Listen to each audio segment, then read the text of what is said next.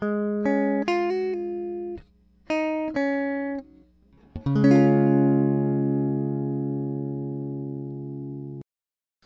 迎来到你的好邻居杰斯霸，我这个系列的唯一主持人杰，也可以叫我阿杰、小杰、杰哥，任何有杰的称谓都可以。OK，那么今天的开头呢，我决定继续来介绍一下我的高中生活啦。今天要讲的故事呢，是关于我一个好朋友的故事。那我这个好朋友呢，他也有在听我的 Podcast，所以他听到肯定也会知道这就是他的故事。以前呢，我在前几集有有提过我是高雄人。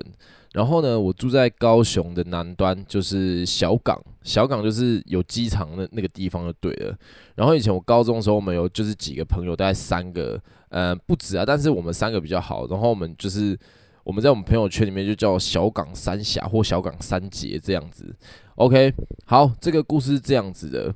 我们这个故事里头的主角呢，有一天他就就是我们一起去上学搭捷运的时候呢。他就在捷运上跟我们说：“哎、昨天晚上这个有一个女生，也是我们学校的，跟他告白了。然后他们其实不太熟。然后呢，这个主角呢还是答应了。我也不知道为什么，他就答应了。于是呢，他就告诉我们这件事情。然后呢，我们俩就是我跟另外一个朋友听到之后，我们就觉得：哇操，怎么会这样子啊？神奇海螺啊！”老天爷啊！你们根本不熟，然后也没讲过几次话，然后也没见过几次面，然后你们就你们就要在一起了，而且重点是他们是不同班的。然后呢，这个到学校之后啊，我们就从我跟我另外一个朋友，我们就从第一堂课，哎，先介绍一下好了。我们以前学校高中学校的话，扣掉体育班只有六个班级，然后我那朋友读一班，然后我跟故事主角读读同样都是六班这样子。然后我们就，我就从六班宣传到四班，然后我那朋友就从一班宣传到三班。然后呢，到了中午吃午餐的时候呢，我们整年级就已经知道这个主角跟这个女生在一起的故事了。每次想起这故事，还是会觉得好像对我那朋友有点有点抱歉，就是因为最后啊，在那一天过完放学时候呢。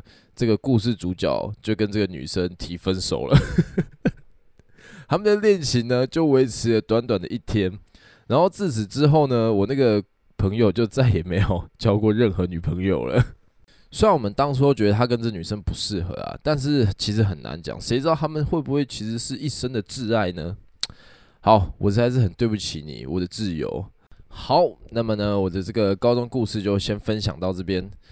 接下来呢，要来讲今天的主题啦。今天的酒吧主题是我在酒吧被搭讪最害羞的时刻。首先呢，我先来分享一个故事，这也是我刚进酒吧没多久之后，然后嗯，就是有一个女客人，她就跟朋友一起来，然后还有认识其他的客人，然后就在吧台大家就喝酒啊、玩啊这样，然后就跟就跟我们聊天，然后我也我也就跟她聊天呐、啊，然后。然后呢，这个女客人看起来就还蛮蛮中意我的。然后呢，这时候呢，旁边就有熟客说：“啊，你那么喜欢她，你们就等下去旁边开房间啊，什么什么什么鬼之类的。”哎，你们觉得这样听起来好像很好像很露骨，但其实没有。在酒吧呢，讲这种话其实真的是蛮稀松平常的事情。但是呢。我们大家也都知道，这时常就只是玩笑话而已，就是很少人会真的就是随便讲讲，然后就真的嘣嘣嘣就去。嗯，可能也有啦，可能只是我不知道而已啦。反正呢，这女生就是非常的嗯大方，就是在当场也跟我说，就是什么哦，好好好，那等一下我们就去哪间哪间什么啪啦啪啦什么旅馆什么之类的。然后因为那时候我刚出社会不久，然后也刚做酒吧不久，所以呢，听到这些盛情邀约，其实我心中是非常害羞的。我并没有想要干嘛，但是在当下呢，我是心中是非常的，就是哎呦，就是怎么怎么怎么会这样子搭讪我啊？我我我不知道该怎么办呢。然后甚至呢，我去上厕所，然后上厕所出来的时候，刚好撞见这女生，然后她就跟我说：“哎，还是你想要在厕所直接解决？”哇，听到这个我真的是不行诶，我指的不行不是我要怎样子，而是我真的是害羞到一个极致。当然啦、我们绝对是没有发生什么事情。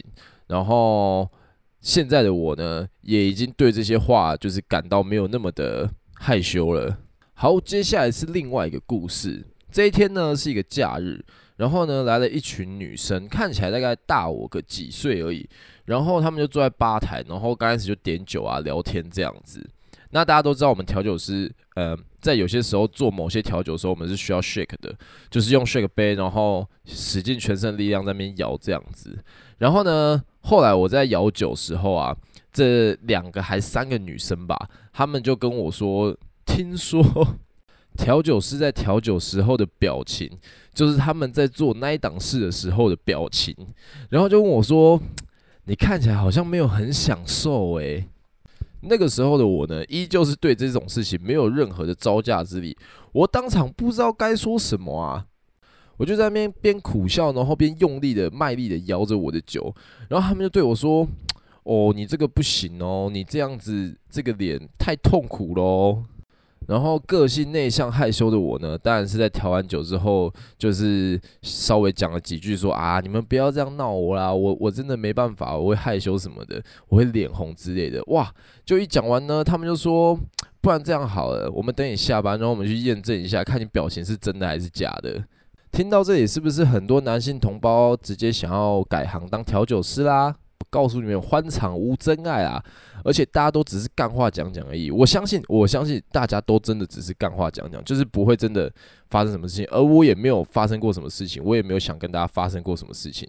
好，然后接下来是今天要讲的最后一个。其实今天分享的大概都是属于比较初级的、比较初级的这个搭讪经验。好，然后今天最后一个就是在一次好像是活动日还是怎样子吧。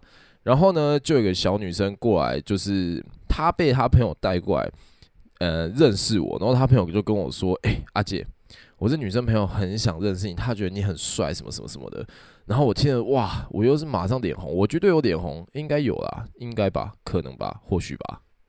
我心里就想着，嗯，这女生长得也是蛮可爱的，那我那我是不是也是该好好的认识一下人家呢？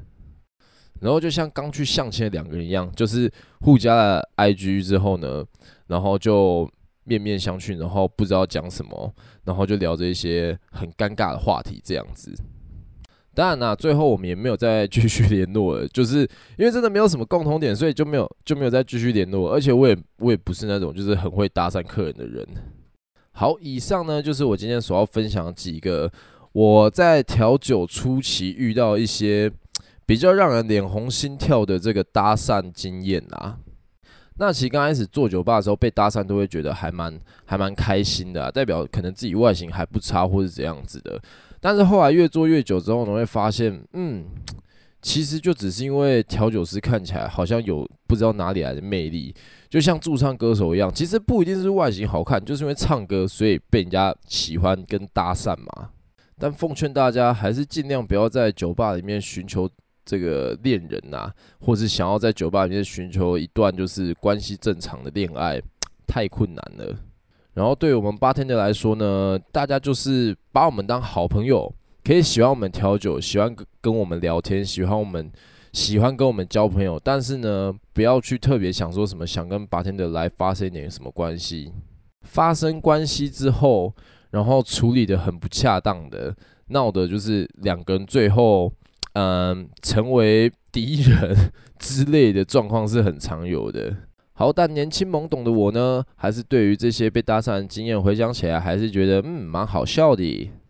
好，今天的最后呢，要来做一件特别的事情，那就是呢，在不久之后呢，我们的这个小明访谈篇依旧要再次出现了。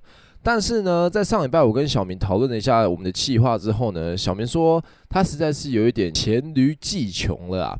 所以呢，他说大家有没有想要问小明什么东西、什么问题？比如说啊，问他的感情观啊，或者什么之类的。如果大家有任何想要问小明的问题的话呢，都可以丢上来。诶，不对，是丢到我的 IG。那或者是呢，就是回复我啊，告诉我你们想要问小关于小明的什么事情。然后呢，在小明访谈篇的时候呢，我们也会为大家一一的解答。或者是呢，想要问小明一些关于在酒吧工作遇到什么什么什么什么样的事情啊，或是什么之类的，都可以丢给我，好不好？